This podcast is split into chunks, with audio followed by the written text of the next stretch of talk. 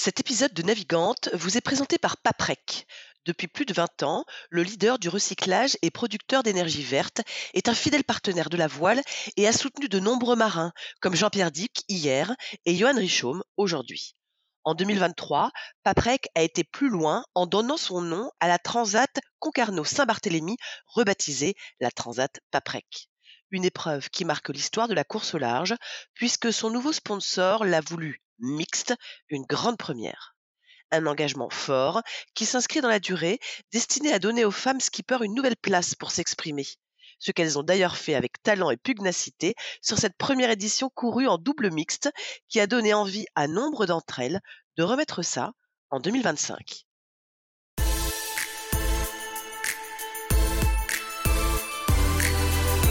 Bonjour à tous, bienvenue dans Navigante, le podcast dédié aux femmes de la course au large et de la régate, celles sous les feux des projecteurs, celles de l'ombre aussi, à ces femmes compétitrices, déterminées, qui mènent parfois mille vies en une. Elles vont vous raconter leur parcours, leur bonheur, leurs cicatrices, leur place dans le monde de la voile. Elles vont nous dire ce qui les anime encore et toujours. On va partir à la rencontre de ces navigantes très inspirantes. Navigante est produit par Tip Shaft, le média des professionnels et des passionnés de voile de compétition. Tip Shaft, ce sont deux newsletters hebdomadaires en français et en anglais, des podcasts, des événements, des formations, un studio de production de contenu, ainsi qu'une plateforme de vidéos à la demande et un festival du film que vous pouvez retrouver sur tipenshaft.com. Je suis Hélène Cougoul et vous écoutez Navigante. Avant de commencer cet épisode, un petit mot pour vous rappeler que l'édition 2024 du Sailors Film Festival débute lundi 17 janvier à Lorient avant de partir en tournée dans 24 villes en France. Au programme, des films inédits et exclusifs et sur certaines dates, les marins sur scène. Infos et réservations sur sailorsfilmfestival.com. Avec plus de femmes comme elle, le monde se porterait mieux. C'est ce que peuvent dire ses amis à propos d'elle. Son parcours est parsemé de rencontres au sommet. Jourdain, Desjoyaux, Gabard, pas mal. Elle, elle vous dira qu'elle a eu de la chance. On peut aussi penser que la chance, ça se crée. Dans ses poches, elle a un diplôme de commerce et marketing international décroché à Sèvres, dans les Hauts-de-Seine, un peu loin de son élément de prédilection, la mer. Alors elle s'en rapproche beaucoup et atterrit dans le Finistère la communication, la recherche de partenaires, le suivi de projets, comme ceux du 60 pieds et du trimaran massif de François Gabard, elle a plongé dedans, à fond. Mais ce qui la caractérise, c'est qu'elle y a mis l'humain au centre, les humains. Son amour pour les océans, pour la nature est sans borne. D'ailleurs, depuis plusieurs années, elle œuvre dans ce sens. L'environnement, c'est son fer de lance. Chez Kairos, l'écurie de course au large créée par Roland Jourdain et Sophie Verseletto, elle est aujourd'hui directrice adjointe au développement durable. Leur truc, voir plus loin que l'horizon. Et on va en parler de cet horizon-là. Parce que c'est aussi ce qui lui a fait prendre un virage dans sa carrière. Devenir, entre autres, acteur de la transition environnementale dans la course au large, elle y croit beaucoup.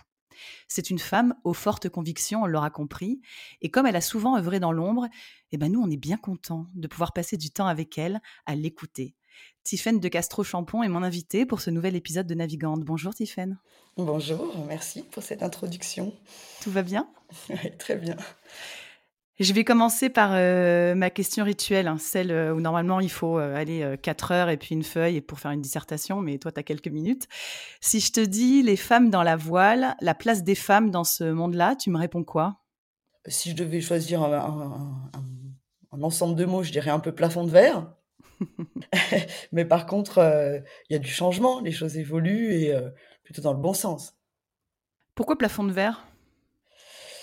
Bah, parce que de mon parcours personnel dans, dans le milieu de la voile, mais j'avais touché de près un peu l'automobile avant, euh, c'est un monde technique où, a priori, les femmes n'ont pas une place prédestinée. Tu été euh, confronté à ce, genre de, allez, d'a priori? C'est quelque chose qui a pu être euh, de temps en temps euh, un frein pour toi ou contre lequel tu dû te battre? Bah, En fait, c'est, ce serait super facile de dire oui, j'ai été confronté à cette situation et c'est que de la faute des autres. Parce que je pense que si c'était, si c'était le cas, ce serait facile, entre guillemets, de résoudre le problème. en fait, je pense que c'est une, c'est une conjoncture de, de, de situations, de, d'éléments qui sont ancrés dans nos sociétés, qui font que euh, à la fin, on ne sait plus si c'est nous qui ne nous sommes pas sentis légitimes parce qu'on nous a paramétrés à pas se sentir être légitimes, ou si c'est les autres qui nous donnent pas euh, la possibilité de l'être. Euh, bon, où est l'œuf, où est la poule, c'est difficile à, c'est difficile à définir en fait. C'est pour ça qu'il faut quand tu dis que ça évolue, tu, euh, tu le vois comment, toi, avec euh, toute l'expérience déjà que tu as?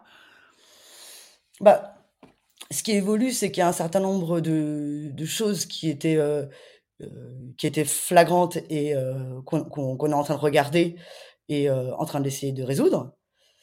Et ce qui est le plus compliqué, c'est tout, tout, ce qu'on ne voit pas et que du coup, on n'est pas en train de traiter. Quoi. Tout ce qui est plus induit, tout ce qui est moins évident, tout ce qui est moins flagrant. Et ce qui, des fois, donne l'impression, il y a des gens qui se sentent, je pense, vachement engagés dans la cause des femmes et qui, pour autant, sont capables de, d'avoir des comportements qui sont contre-productifs. Donc c'est cette part de choses qui a évolué positivement, c'est qu'il y a quand même des choses qu'on voit et aujourd'hui on va être beaucoup plus vigilant sur certains points. On va regarder les notions de parité, on va se dire attention, presque c'est une femme donc il y a des choses il faut sois vigilant et euh, et je dois en tenir compte et c'est quelque chose aujourd'hui que la société accepte moins certains comportements et je dois les intégrer. Puis après il y a des choses qui sont des fois un peu plus induites et euh, qui sont plus compliquées euh, qui sont plus compliqués à, percevoir et donc à traiter. Quoi. Bon, on va espérer que la partie euh, émergée de l'iceberg euh, fasse en sorte que la, partie, la partie euh, immergée aille. ouais, ça être un moment de transition. Quoi. Un moment de transition. Tiffaine, on va commencer avec tes débuts, le début. Ça commence comment et ça commence où ton histoire d'amour avec la mer et avec la voile? Bah, En fait, c'est vachement vieux parce que. Donc, tu n'as pas 200 ans non plus. Hein non, mais en fait, moi, ça commence dans mon enfance. Euh, mes parents sont enseignants, euh, expatriés, donc ils ont, ils décident de partir à l'étranger. Où ça? Euh, en, en, Afrique, donc au Nigeria, en Afrique du Sud, et ensuite en Amérique latine, au Venezuela. Donc moi, je passe une grande partie de ma jeunesse, de mon enfance plutôt, dans l'hémisphère sud. Et en parallèle de ce, voyage avec ma famille, euh, mon père a un frère et une sœur euh, qui euh, qui ont fait le choix dans cette époque un peu hippie, euh, non pas d'aller dans l'Arzac, mais euh, de partir euh, sur la mer. Et c'est les premières constructions amateurs. Et le, le, mari de ma tante est rien d'autre qu'un ami de Philippe Gentot. Et ils construisent leur premier bateau en construction amateur à Quimper, à Crèche-Gwen, dans un hangar. Et euh, c'est le début en fait de l'aventure de, euh, de, ma famille autour du monde. Euh, et, et, nous, avec mes parents, on vit à l'étranger, ils viennent à notre rencontre. Et là, se crée vraiment bah, la rencontre avec la mer et surtout le, la notion d'aller sur la mer. Quoi. Je vais rebondir, avant qu'on continue sur, sur ça, je vais rebondir sur juste quelque chose. Est-ce que tu as le, alors le souvenir, je sais pas, mais c'est peut-être intrinsèque maintenant d'avoir justement comme ça euh, vécu des petites euh, à l'étranger. Euh, ça, ça t'a ouvert quoi? Ça t'a apporté quoi? Ça a fait quoi de ce que tu es aujourd'hui? Bah, Pour moi, ça a été, ça a été structurant sur sur une approche du monde qui serait plus jamais déconnectée avec l'humain et le social en fait. C'est c'est vrai qu'aujourd'hui, euh, la notion de voyage, de, de, voyager autour du monde, euh, elle est limitée par notre, notre impact environnemental. Et, euh, et moi, c'est ce qui a construit aussi la personne que je suis, de, voir d'autres modes de vie dans, dans, des moments, dans des pays où les situations sont pas faciles, notamment en Afrique du Sud, c'est la fin de l'apartheid et, on vit dans un camp et puis bah voilà, on a envie de jouer avec les enfants qui sont de l'autre côté du grillage, mais c'est pas possible. Et ça, c'est une injustice euh, profonde qu'on emmène avec nous dans tout notre parcours. Et c'est vrai que c'est le point d'entrée où on se dit, l'humain, ça pourra jamais être un autre. Euh, ça, ça, sera toujours le point d'entrée de tout ce que j'entreprendrai. Et donc avec euh, donc ces rencontres avec l'oncle, la tante, les premiers les premiers bateaux qui se qui se construisent. Toi, tu as quel souvenir de ça? Bah, moi j'ai le souvenir que euh, bah, surtout quand on était au quand on était au Venezuela. Donc d'abord, euh, euh, mon oncle est venu avec ma tante et ils ont ils s'étaient fait voler leur annexe. Donc déjà, ils se mettent dans notre jardin, ils construisent, ils reconstruisent une annexe en, en fibre de verre et cette odeur de de, de la construction navale, j'adorais ça. Je passais des heures à les regarder. Donc ça c'est on va dire l'approche technique. Et puis, euh, et puis ensuite, euh, et ensuite, il y a eu le fait de, de, de partir euh, des côtes vénézuéliennes, d'aller, euh, d'aller sur l'eau, d'aller euh, passer un séjour à l'île de la Tortue, à, à voir ces pêcheurs, à voir ces fonds marins, à voir, enfin, cette énorme chance de pouvoir aller dans des endroits où on a l'impression que on pourrait planter un drapeau en se disant c'est chez moi, personne n'est venu là avant. On est les premiers. Ouais, c'est ça.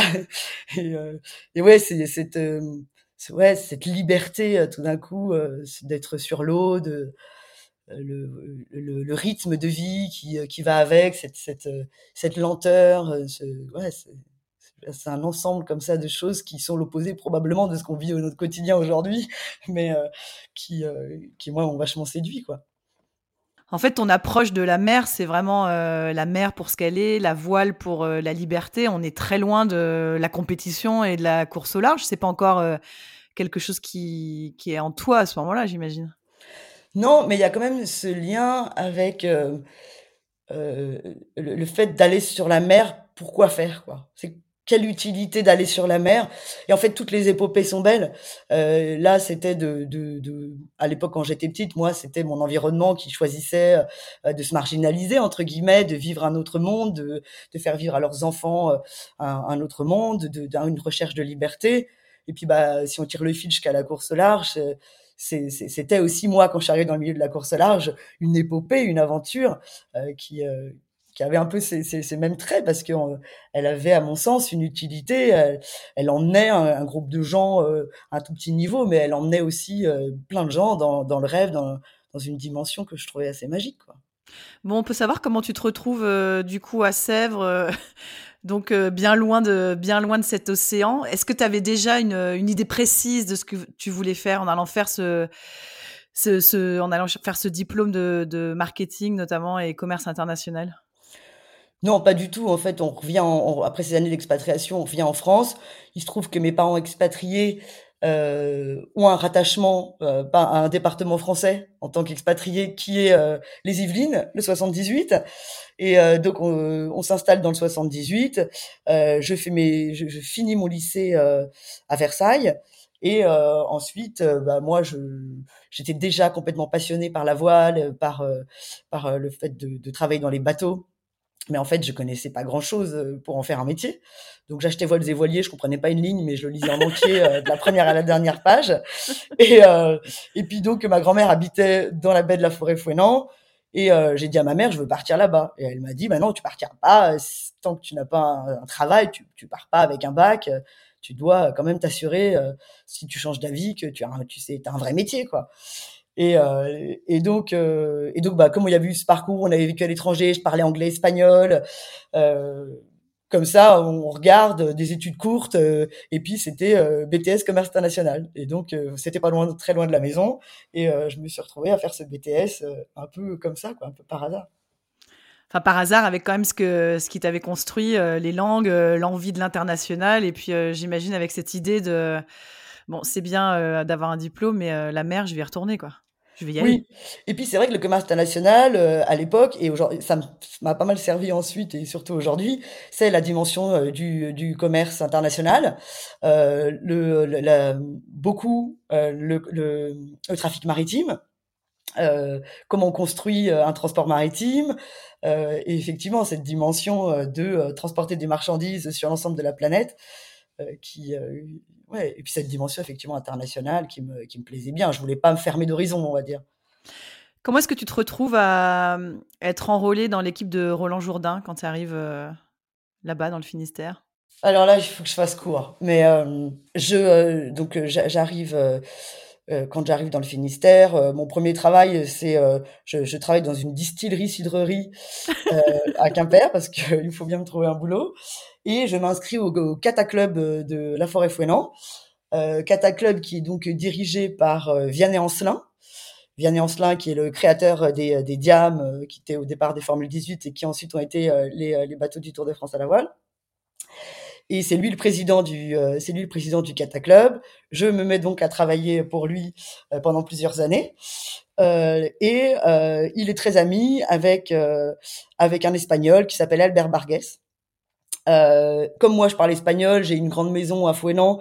Euh, je me retrouve avec Albert comme colocataire. Et Albert travaillait pour Roland Jourdain.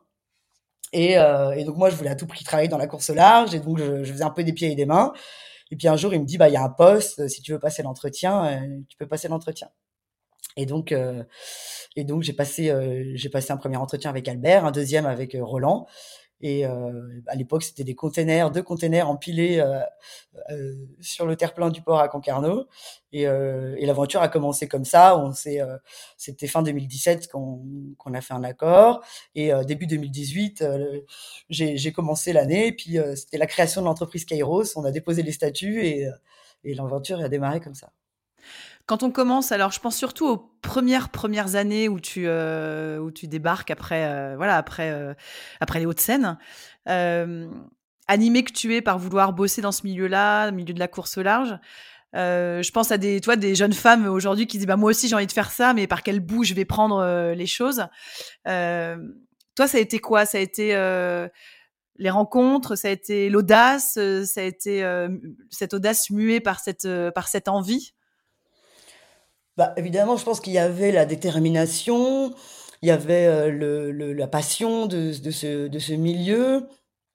Il y avait certainement aussi une ADN euh, maritime euh, où je, je, comprenais le marin et celui qui va sur la mer, on va dire, qui, devait, mine de rien, de façon induite, exister. Et puis, il y a eu aussi une époque où vraiment on est au début de la professionnalisation de la course large. Et finalement, le profil euh, qui vient pas de la course large, pour la première fois, c'est peut-être un profil qui devient intéressant de quelqu'un qui finalement a, a, une formation un peu plus, on va dire, empirique, qui euh, a des méthodes, des structures, euh, de la gestion de projet, qui... Donc en fait, c'est c'est quand même au départ vraiment une période idéale parce que je pense que j'arrive à un moment où les choses évoluent et je suis là au bon moment, au bon endroit. Quoi. Les années mère forte, elles t'apportent quoi? Elles te nourrissent comment?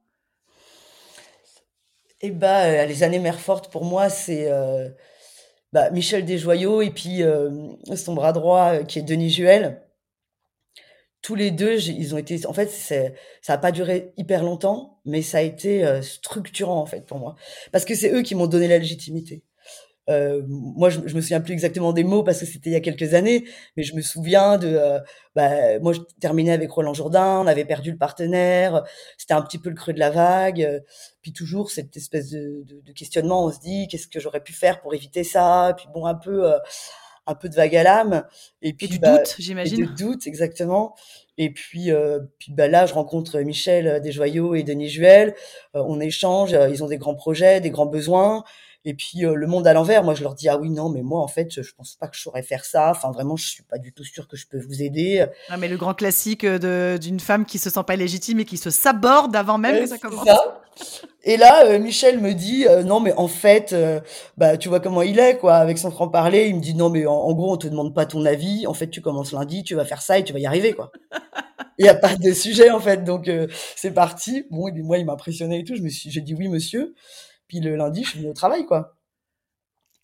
Et, euh, et c'est vrai que et après, il n'y a pas que ça parce que ça c'est des belles paroles. Mais après, dans les faits, euh, voilà, je me retrouvais devant ce grand monsieur, euh, je préparais mes dossiers, je lui expliquais, il m'écoutait, il tenait compte de ce que je disais. Enfin, vraiment, c'est c'est un cap qui passe, quoi. C'est pour ça que tu dis, c'est lui qui m'a donné ma légitimité? Ouais, ouais, vraiment. Il est... Et je pense qu'il y a plein de gens dans la course à l'âge qui peuvent témoigner de ça cette capacité qu'il a de, de, de, de, sentir des gens, de, de détecter des choses euh, et de choisir de faire confiance. Et il sait que c'est un coup, faire confiance à quelqu'un qui, qui, est, qui est jeune. Et, bah, on sait que ça va passer par différentes étapes, mais il l'intègre. Et, euh, et on est nombreux à s'être formés euh, au contact de Michel. On est quoi là? On est en 2012 quelques mois en 2012, c'est ça? Avec, Ouais, on doit être, on doit être au début de, enfin, on doit être en 2011 puisque 2012 c'est mon début avec François. Alors bah justement, la transition est toute trouvée.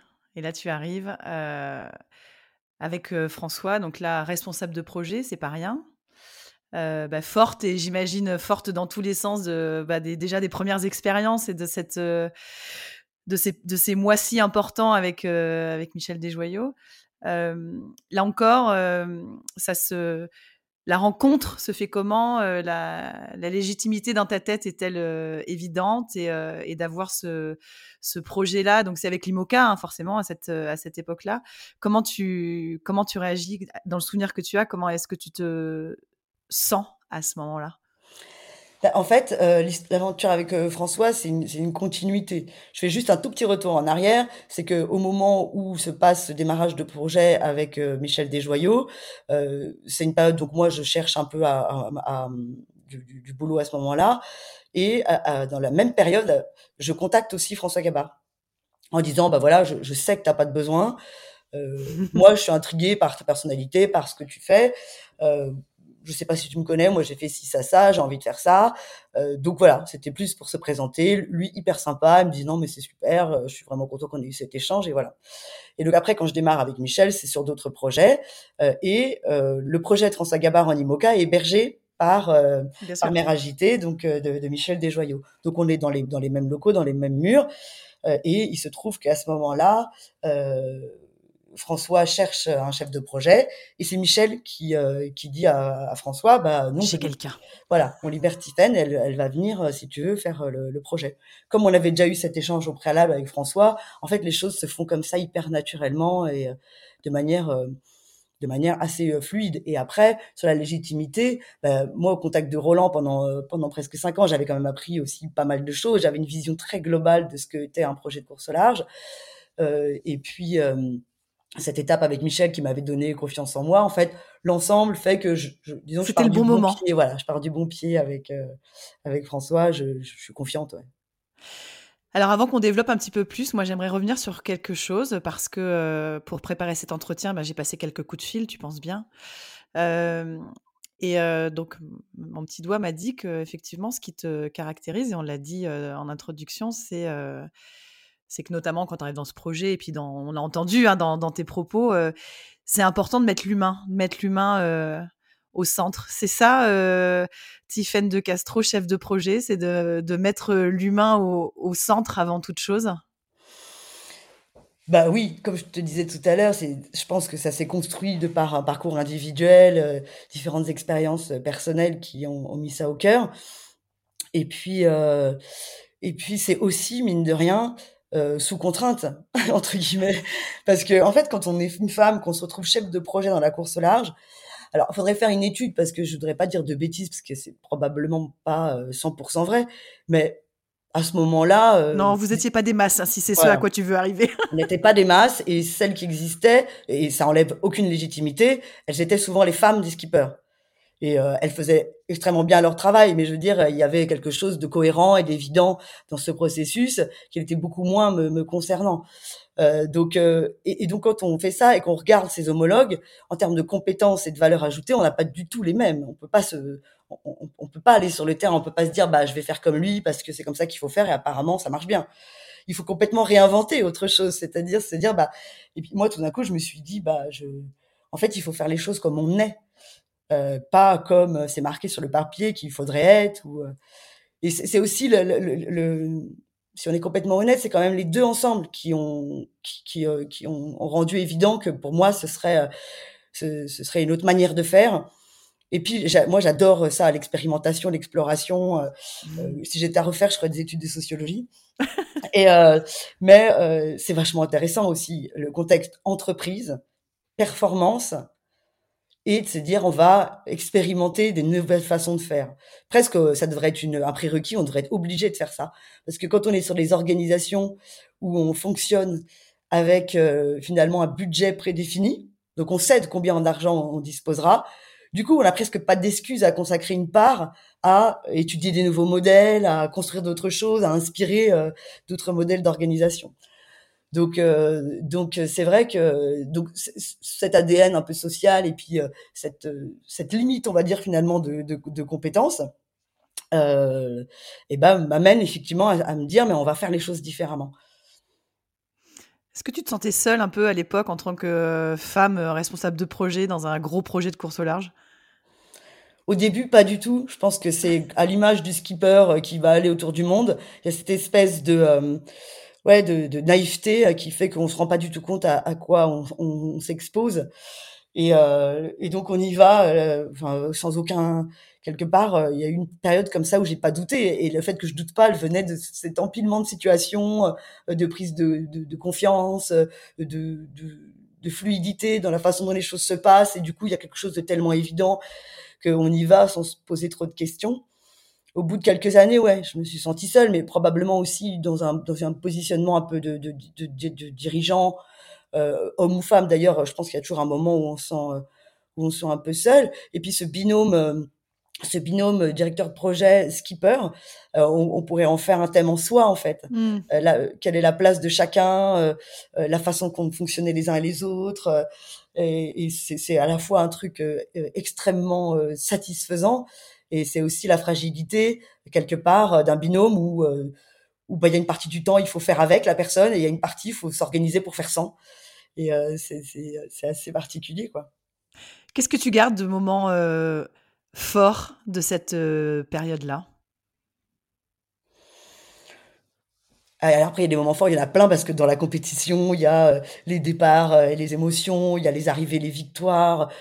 Moi, j'ai eu de la chance dans les projets dans lesquels j'ai travaillé, on avait les moyens de faire bien les choses, on a eu des belles victoires. Mais je pense que mon, plus beau souvenir, c'est euh, c'est quand même euh, ces, moments en fait de comment on fait euh, comment on fait société dans une organisation. Et j'ai eu la chance de le vivre deux fois, une fois avec Roland Jourdain, la création de Kairos, et puis bah cette espèce de trajectoire quand les entreprises se créent, il y a une espèce d'euphorie, et puis il y a ces moments là où on se dit mais euh, mieux ce serait trop enfin qu'est-ce qui va nous arriver? Parce que là euh, on est, dans l'entreprise idéale quoi. Et euh, je l'ai revécu j'ai eu la chance de le revivre avec Merconcept où non seulement le défi était grand la personnalité de François elle était elle était assez elle était assez envoûtante pour nous tous et la liberté qu'il nous a laissé de créer notre organisation en fait dans un moment où en plus la course au large c'est pas la panacée et où il y a énormément de compétences qui sont dans la place et cette possibilité euh, de d'avoir la, la, la, liberté de créer une nouvelle organisation, les moyens euh, et humains et financiers et euh, et puis bah de dérouler ça et, de, de, de c'est ça mon plus beau souvenir, c'est le regard de, de, de, tous ces gens qui euh, qui se disent bah qui sont un peu qui se disent bah il se passe un truc qui est pas pareil et puis on est en train de construire ça tous ensemble. Et puis c'est pas une posture on compte tous exactement de la même manière on va créer un, un projet qui sera le nôtre quoi c'est quoi l'émotion euh, d'une responsable de projet euh, à une arrivée de course quand, quand ça gagne, justement, puisqu'on parle de François et Dieu sait qu'il a beaucoup, beaucoup, beaucoup gagné. C'est quoi l'émotion d'une chef de projet quand on regarde son skipper, d'une part, quand on regarde euh, son équipe et qu'on a 100% conscience du travail qu'il y a derrière tout ça? Bah, c'est une bonne question, tu vois? C'est marrant parce que pendant que tu me la posais, je me disais: «Waouh, je me suis jamais posé cette question».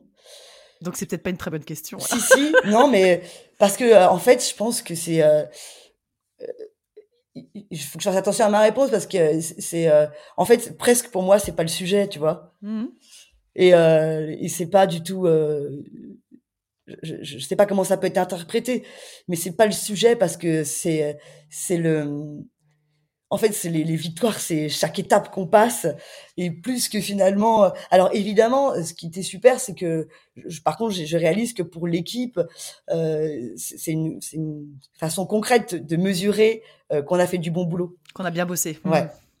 Mais euh, mais c'est surtout que ce qui les rendait hyper belles ces victoires, c'est qu'elles étaient euh, non seulement le résultat sur le papier euh, sur le classement, sur le site internet de la course était, était bon, mais c'est le plaisir partagé euh, pendant euh, la, toute la construction de cette performance. C'est ça surtout qui est là en bas. Mais c'est pas une c'est pas une réponse qui peut prêter à mal interprétation. Hein, on comprend euh, très très bien. Puis on le comprend aussi très bien quand tu dis qu'en fait ton meilleur souvenir c'est effectivement ce ce, travail d'équipe et cette construction de, l'équipe. Tu vois, tu aurais pu me dire, euh, ah bah c'est la victoire dans telle course. Non, en fait, c'est l'équipe, ce qui va bien avec euh, ce que tu nous racontes depuis le début, finalement, Tiffen. non, mais c'est vrai. mais c'est ça, je pense que c'est ce qui crée la performance aussi. Hein. C'est que pour, pour moi, la performance, euh, elle se crée pas avec l'objectif de gagner. La performance, c'est des... c'est c'est la la notion de coopération c'est-à-dire euh, c'est pas c'est pas d'être capable d'avoir les meilleurs dans chaque domaine euh, pour pré, pour préparer un projet. C'est cette capacité de mettre ensemble des personnalités parce que c'est elles, elles vont euh, être capables de se soucier de, de au-delà de leurs compétences, de se dire quand ça s'arrête mon travail, quand commence celui de l'autre, comment cette passation elle se fait, et c'est l'interconnexion de tout ça et l'envie de communiquer avec l'autre et euh, euh, qui crée la performance parce qu'aujourd'hui la performance elle se fait sur des détails comme ça maintenant la compétence de chaque des équipes elle est on va dire qu'en termes de compétences techniques, il y a une, il y a une, une grande homogénéité. Quoi. La, la performance, plus. Oui, oui, la performance, elle est, elle est ailleurs et elle est dure à aller chercher. Tiffany, est-ce que tu as des modèles, des idoles, des gens références euh, J'étais pas trop, j'affiche un poster de parce que je suis fan de un tel ou un tel. Euh, quand euh, quand j'étais petite, des, des, modèles euh, bah, je, je dirais c'est plus. Euh... Non, je pense pas que j'ai, je pense pas que j'ai des modèles. Il y a des choses qui m'inspirent, euh, qui m'inspirent énormément, notamment aujourd'hui dans la façon de me dire, bah, qu'est-ce que si je reprends mon parcours, euh, les intuitions, ce que j'ai aimé, pas aimé, eh ben je me rends compte avec la littérature que en fait euh, tout ça, ça a déjà été pensé et qu'il y a des gens qui proposent aussi d'autres façons de faire. Euh, d'autres d'autres modèles et ça ça, ça m'inspire énormément mais pas une personne en particulier euh, non je, m'intéresse beaucoup aujourd'hui justement aux gens qui, euh, qui, qui qui travaillent la répartition de la valeur, comment on crée une société où la valeur se, répartit mieux. Après, on va dire si je dois citer vraiment un modèle pour moi, c'est euh, mais c'est quelqu'un que pas forcément tout le monde connaît, mais c'est euh, Sophie Beau, la fondatrice de l'ONG SOS Méditerranée. Et euh, c'est quelqu'un qui, bah, voilà, qui moi m'a énormément inspiré, avec qui on a mené des projets en commun à l'époque où je travaillais avec François. François est devenu parrain de l'association, et moi j'ai continué ensuite à, à m'investir comme je pouvais euh, à leur côté et à porter cette, cette, cette cause qui est très en lien avec la, mer, hein, qui est celui de tendre la main à celui qui se noie. Et, euh, et, qui pose la question de la migration, de la société, de l'humanité. Et ça, ouais, ce serait mon modèle, on va dire, de, la société civile. C'est un beau modèle. Quel genre de projet vous avez euh, mené avec euh, l'association, justement? Eh ben, euh, en fait, à l'époque euh, où euh, s'est créée, il se trouve que quelques mois plus tard, on allait en déplacement avec à l'époque le trimaran massif à La Ciotat. Mmh et euh, moi, avec ma sœur, on avait dans l'idée en fait de créer une association à Calais. Et d'ailleurs, avec euh, Jean-Baptiste Epron aussi. Euh, et euh, l'idée, c'était de se dire, il y a plein d'associations à Calais. C'était l'enfer à ce moment-là. Et c'était de dire, on va créer une entité qui regroupe l'ensemble des de, des associations à Calais. Et donc, l'association se serait appelée Calais-tu faire? Et, euh, et, donc on était très investis sur ce sujet. Et puis en fait, pour des, plein de raisons, les, les choses ne sont pas faites. Et euh, nous, on allait à la Ciotat. Et puis du coup, il y avait euh, l'opération crowdfunding pour SOS Méditerranée. Et euh, moi, j'avais sollicité donc la fondatrice Sophie Beau pour la rencontrer avec François euh, lors de notre déplacement à la Ciotat. Donc, euh, elle est venue nous rejoindre à la Ciotat parce que l'association était à Marseille. Et on, a, on a dîné ensemble. Elle nous a expliqué le projet. Et puis, on va dire, le fil rouge, c'était de dire comment on va connecter le monde de la course large avec cet enjeu du sauvetage en haute mer, euh, qui est euh, qui voilà qui nous paraissait être cohérent et euh, juste quoi. Tiffaine, quand on regarde ton parcours, c'est difficile de rebondir après ça, mais c'est beau. quand on regarde, euh, euh, non non, mais c'est très beau hein, et c'est très louable et voilà, ça nous emmène aussi dans d'autres sphères qui sont bien agréables. Euh, quand on regarde ton parcours, on a l'impression, alors euh, peut-être je me trompe, hein, mais qu'en 2018, après que tu euh, quittes euh, euh, l'écurie de, François, il y a un virage qui s'opère. Est-ce que le, le, le, virage est un, est un bon terme? Ouais, ouais, ouais, je pense c'est c'est un, un, un, bon terme parce que c'est pas c'est pas un changement total. C'est je pars du principe à ce moment-là que bah, l'océan, la mer, les épopées euh, de marins, ce sera toujours un truc que j'aime. Et par contre, il y, a un, y a un creux dans, mon petit cœur euh, qui est vide et qui doit être comblé et je sais pas exactement l'identifier. Euh, voilà, je, pense qu'à ce moment-là, je, ouais, la, période est difficile, mais pour plein de raisons, parce que, euh, ouais, parce que bah, finalement, on est à un moment où François et moi, euh, quelque part, tout nous réussit, mais de réussir, c'est pas facile. Et c'est d'ailleurs ce qu'il m'a dit quand je suis partie. J'ai trouvé ça super joli. Euh, parce que moi je me disais bah en fait j'y arrive pas et, euh, lui il disait bah non parce qu'en fait réussir c'est difficile parce que quand on réussit on nous attend encore plus loin encore plus et euh, que ça c'est aussi quelque chose qui peut créer un voilà un sentiment un peu euh, de, vulnérabilité moi j'avais aussi euh, fait mes deux enfants j'avais besoin de recherche de sens j'avais aussi cette impression malgré le fait que personne ne l'avait souhaité d'être sous un plafond de verre quand on faisait des réunions classe ultime euh, et qu'on présentait, euh, les skippers étaient tous accompagnés, étaient tous accompagnés leur directeur euh, du team Banque Populaire, directeur du team Sodebo, et moi j'étais Tiffen et je m'occupais de tout ce qui concerne, enfin tu vois quoi. Et, et donc du coup, mais tu vois, sans que personne l'ait voulu, j'en pouvais plus en fait. On faisait des, des réunions, je, je, je, parlais et je, on m'entendait pas. En fait, et comme je disais tout à l'heure, c'est moi probablement qui m'y prenais mal aussi. C'est pas mais euh, et là, je me, je me dis bon, il y a plein de trucs. Et puis en plus, il y a cette hypersensibilité qui fait que, en fait, l'équipe grandit. On est un, un petit peu moins d'une trentaine à ce moment-là en fait, moi, quand les gens ils ont chaud, j'ai chaud. Quand ils ont froid, j'ai froid. Euh, quand ils sont tristes, je suis triste. Et puis, bah, j'ai aussi deux enfants et en fait, j'ai pas les épaules assez larges pour mener le projet. Je me dis à un moment, j'y arriverai pas. L'éponge était pleine. Ouais, exactement.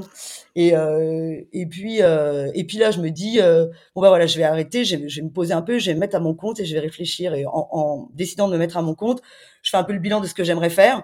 Et puis je me dis bon bah dans ce que j'aimerais faire, je sais faire ça, ça, ça mais ça je sais pas faire. Et typiquement, c'était comment on déploie une feuille de route développement durable, comment on comment on fait changer le modèle des organisations.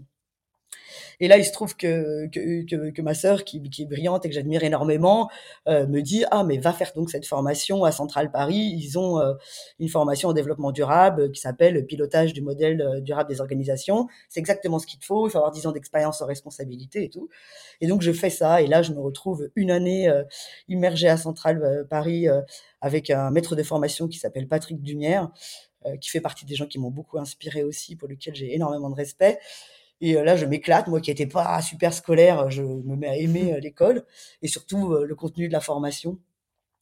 Et, là, je me dis, bah voilà, c'est un tournant, comme tu dis, parce que ça va être la, mer, les enjeux sur l'océan et tout ça par le prisme du développement durable. Et donc, c'est là que ça démarre, en fait. Euh, on y revient, du coup, puisque on commence avec et on c'est pas qu'on finit avec, mais on continue, hein, et justement. Euh, ça veut dire quoi dans une écurie de course au large de, de parler de développement durable? Comment c'est compatible en fait les deux? Bah, alors d'une manière générale, c'est euh, c'est complexe. Hein, définir une, une, stratégie de développement durable, il faut à peu près quatre ans et pour la déployer le même temps. Donc donc il faut avoir de la patience. Euh, après, euh, la première étape, elle est, on va dire, elle est, simple dans le sens où euh, on réfléchit à qui on est, à où est-ce qu'on veut aller, on, essaye de mettre son organisation en lien avec la société, ses enjeux, on définit une feuille de route, et ensuite, le verdict, c'est comment on déploie effectivement cette feuille de route, comment économiquement elle est viable. Bon, après, le processus peut être plus compliqué. Avec Kairos, ce qui est super intéressant, c'est que c'est que Kairos, c'est dix ans de trajectoire, quoi ça fait dix ans que Roland il s'est dit il faut qu'on change. Moi à l'époque où j'étais chez Kairos, on fait le premier bilan carbone euh, d'un d'un programme Vendée Globe sur un IMOCA. À l'époque, le partenaire est Veolia Environnement. Euh, on est accompagné euh, par un cabinet qui s'appelle Cantis, qui est aujourd'hui un des cabinets référents sur le sujet. Et, euh, et, donc on prend conscience en fait euh, du, euh, du, du, de, du sujet. À ce moment-là, on, se rend compte aussi qu'on revient de décennies de sponsoring qui génèrent quand même un, des budgets importants. on n'est pas à l'aise. On se dit mais comment on, comment on répartit cette valeur? Comment cet argent peut être utilisé différemment? C'est les prémices de et l'intérêt général dans tout ça. Et puis et puis bah voilà, il y a les premiers explorateurs euh, qui viennent chez euh, chez Kairos, qui disent ben en fait nous on voudrait bénéficier de votre expérience de gestion de projet et puis euh, en même temps on a besoin d'un lieu pour travailler et puis être ensemble, c'est aussi comme ça que qu'on arrivera à mieux travailler. Et là c'est la naissance d'Explore. Et c'était il y a dix ans. Et on voit que voilà, c'est compatible à, condition de, de se fixer des feuilles de route, d'y tenir, de s'y tenir. Et puis, et puis bah ça, c'est la complexité parce que euh, on veut pas être trop en avance parce qu'on veut pas être en décalage avec les autres et se marginaliser et puis en même temps faut pas rater le wagon puis en même temps il faut qu'il y en ait qui se jettent parce que sinon bah ça ça partira jamais et donc et donc ça c'est euh, ça, c'est comment on crée une dynamique collective et ça c'est les personnalités jouent, jouent beaucoup pour ça. Et, et Roland, il il je l'adore, moi. Il est incroyable, quoi. Parce que il est, il est d'une, d'une sincérité, d'une transparence par rapport à tout ça. Il, a, il prétend pas avoir la solution. D'ailleurs, je pense qu'il a énormément, enfin les gens le respectent énormément dans ce milieu, et, pourtant il a mis le doigt sur des sujets, il, mais il a jamais de jugement et d'ailleurs il, juge fondamentalement pas. Il expose la complexité euh, et, euh, et, euh, ouais, on se rejoint beaucoup euh, là-dessus sur ces questionnements et sur euh, sur bah, comment on change les choses. On, on, les change déjà avec de la transparence de ce qu'on est, des questions qu'on se pose. On a le droit d'être des humains on a le droit d'avoir plein d'ambitions, de sauver le monde et se retrouver tout d'un coup sur un bateau en se disant ah j'ai trop envie d'arriver le premier et on a le droit en fait d'être juste des humains. Et, euh, euh, mais c'est en acceptant ça, c'est en proposant autre chose, en, essayant de vivre autre chose, de partager cette autre chose, qu'on change la société parce que euh, on, la, voilà, si, si, on enlève le sucre dans tous les yaourts, les gens finiront par adorer le yaourt sans sucre. Mais c'est la même chose, quoi. Comment est-ce que c'est accueilli justement, euh, bah, notamment dans le, dans le monde de, la course au large Comment toi tu t'y prends Comment vous vous y prenez pour faire euh, résonner votre euh, philosophie plus, plus largement? Bah, En fait, je pense que ça a été, c'est peut-être quelque chose qui, changera, mais il ça, ça, y a eu une volonté de s'extraire pour mieux être entendu. Parce qu'en fait, euh, dès lors qu'on est trop euh, intégré dans les organisations, euh, tu vois, là même là, il y a eu ce choix de faire le catamaran We Explore, qui est déconnecté d'une classe, de pas s'inscrire dans des classes euh, volontairement en fait. C'est de dire, bah, en fait, pour être pour être audible, il faut prendre du recul, il faut, euh, il faut un peu, euh, il, voilà, il, faut, il faut pas, euh, il faut pas mélanger intérêt individuel et intérêt collectif. Et pour être légitime de faire ça, il faut s'extraire de quelque chose. Donc, en fait, je pense qu'il y a eu cette première, en tout cas, la première étape, ça a été de se dire, on travaille, on travaille vraiment, mais on sort des organisations pour pouvoir euh, euh, apporter si on nous le demande et continuer notre bonhomme de chemin si on nous le demande pas, quoi. alors, est-ce qu'il y, y, a des skippers qui viennent vous voir un peu, justement, euh, qui, euh, qui s'interrogent? Écoute, euh, oui, oui, bien sûr, euh, parce que de toute façon, il y a des échanges, il y a des interactions. Euh, on, le, le, catamaran We Explore a, a fait euh, la route du Rhum, donc c'est aussi l'occasion justement de, de rencontrer euh, du monde. Roland a aussi fait le bateau accompagnateur direction de course sur la solitaire du Figaro. Oui. La, la, motivation, tout simplement, de ça, c'était la volonté de Roland de rester au contact de la nouvelle génération, des jeunes. Euh, on a aussi emmené, euh, on a fait une sélection, enfin pas une sélection d'ailleurs, un tirage au sort avec la Fédération française de voile pour emmener nos jeunes sportifs de haut niveau faire euh, la, la comment ça s'appelle, la course en Angleterre, là, la Fastnet. La Fastnet. La Rolex mmh. Fastnet, euh, pour aussi partager avec euh, ces jeunes euh, une autre façon d'appréhender la mer, de leur montrer d'autres expériences. Euh, et, euh, et, et, donc, c'est, c'est, on reste au contact de toute façon ce, ce milieu-là. on est parfois, on est parfois sollicité, et, et c'est super. C'est, c'est, c'est très bien parce que en plus quand on est sollicité, ça veut dire que l'étape de convaincre qu'il faut réfléchir à tout ça, elle est, elle est passée. Donc, euh, donc c'est une position qui est assez chouette, et puis ça, ça, ouvre le dialogue, et puis euh, ça permet de répondre concrètement aux questions des gens. Et, et voilà, après, je sais qu'à l'arrivée de la route du Rhum, euh, et ben, je, sais qu'il y a des marins qui sont allés voir Roland, qui, avec envie, entre guillemets, en se disant, bah, il a fait une, il a fait une transat, euh, il a été au contact de, de, de, de, la mer, il a vu les éléments, euh, euh, il s'est éclaté, en même temps il a fait une performance. c'est un super moment parce que vraiment, nous, on n'avait pas imaginé que Roland soit mieux que cinquième, quoi. Et encore, ça aurait déjà été super. Et c'était c'était tellement chouette de, de pouvoir dire, euh, et ben en fait la, la le pas de côté, ça empêche pas la performance. La performance. Mmh. Parce que le plaisir euh, d'être sur son bateau, de naviguer sur son bateau, le fait qu'il a été aux manettes tout le temps, qu'il avait une énergie, une envie euh, qui, euh, qui fait aussi que les talents, c'est ce qui c'est ce qui fait rêver aussi. C'est pas que la technique, quoi.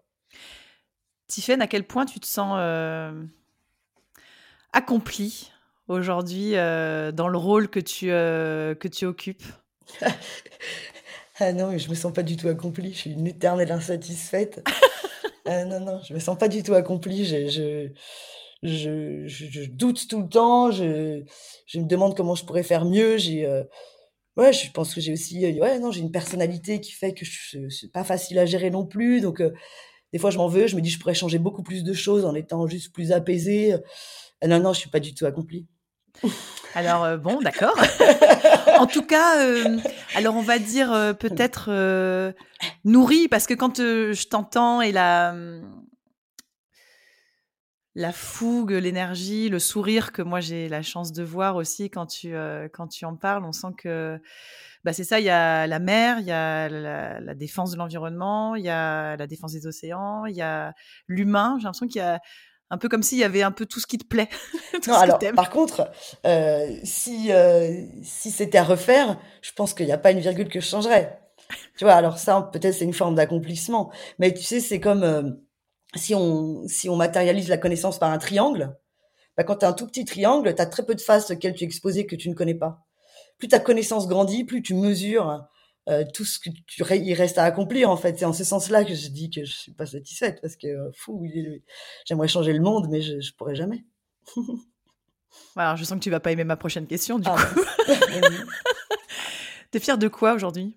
Bah, je crois que je suis fière d'avoir réussi, mine de rien, heu, à à, à un équilibre, entre, le fait de de pouvoir, m'épanouir professionnellement dans le sens mener, des des projets, des combats, heu heu, je pense que j'ai semé des petites graines, en fait, de changement de paradigme. On peut faire les choses différemment et et je peux témoigner de ça et être heureux et puis, créer de la performance aussi, collective et puis, de l'autre côté, bah, d'avoir une petite famille quand même, d'avoir, heu, 2 enfants avec lesquels j'arrive quand même à passer du temps et d'avoir réussi en fait à, même si on se dit toujours: «Je suis pas assez une bonne maman et je suis pas une assez bonne professionnelle», bah, mine de rien, bah, c'est ça dont je suis le plus fière, je dirais, c'est d'avoir réussi finalement à à pas m'oublier et en même temps à réussir à préserver ma vie de famille.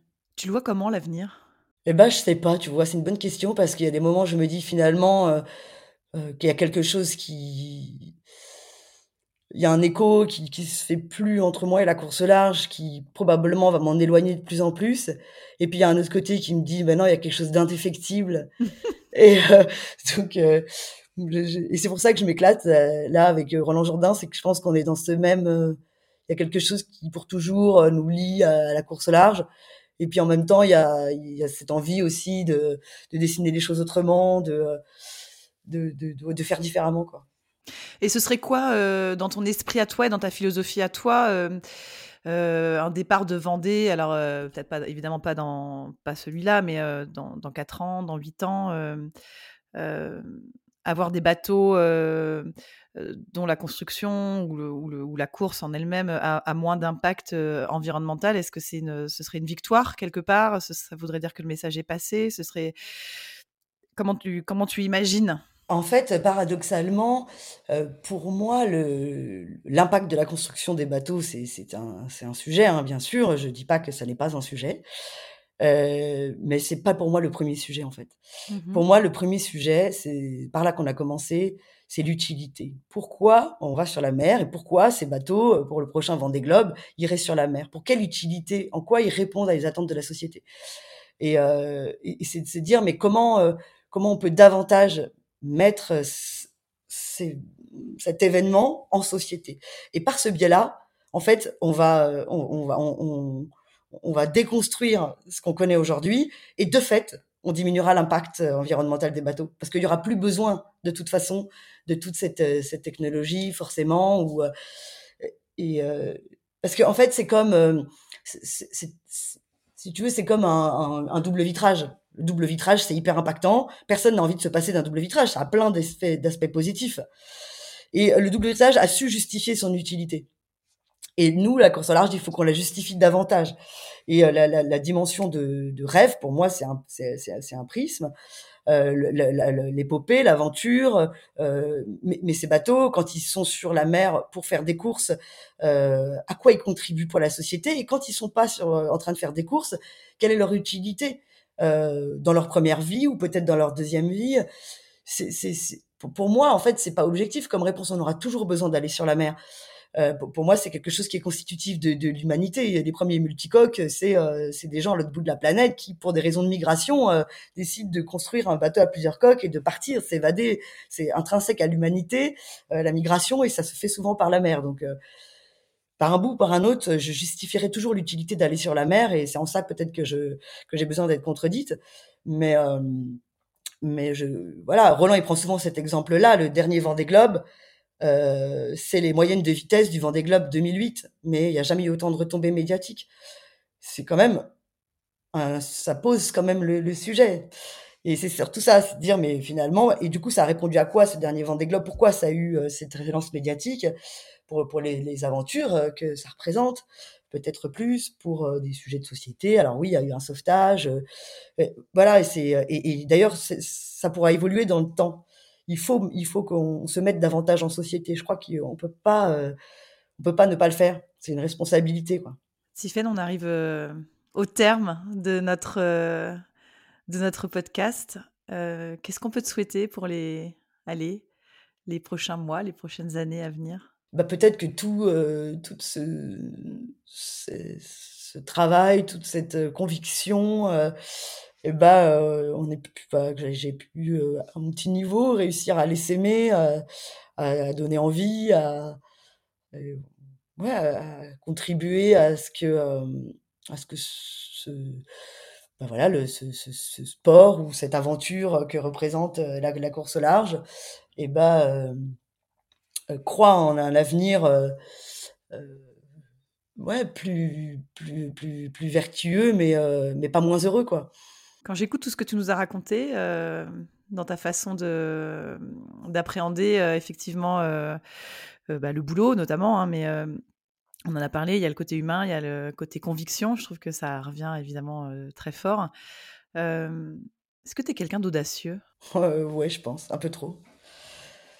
Ouais, ouais, je pense que je suis assez audacieuse, Des fois même à la limite de l'inconscience. Oui, mais ça fait faire des belles choses. Mais non, non, mais c'est sûr, en même temps, j'ai vraiment envie qu'on fasse confiance et je pense que c'est difficile, ça fait peur aussi de faire confiance à des gens qui, qui, sont qualifiés d'audacieux. C'est compliqué. Il faut qu'il faut l'être soi-même, quoi.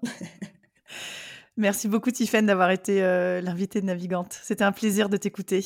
Bah, merci à toi. Parce que c'est vrai qu'on t'entend pas souvent. Non. Donc merci d'avoir été avec nous pendant allez, quasiment 7 euh, heures. Bah, merci beaucoup.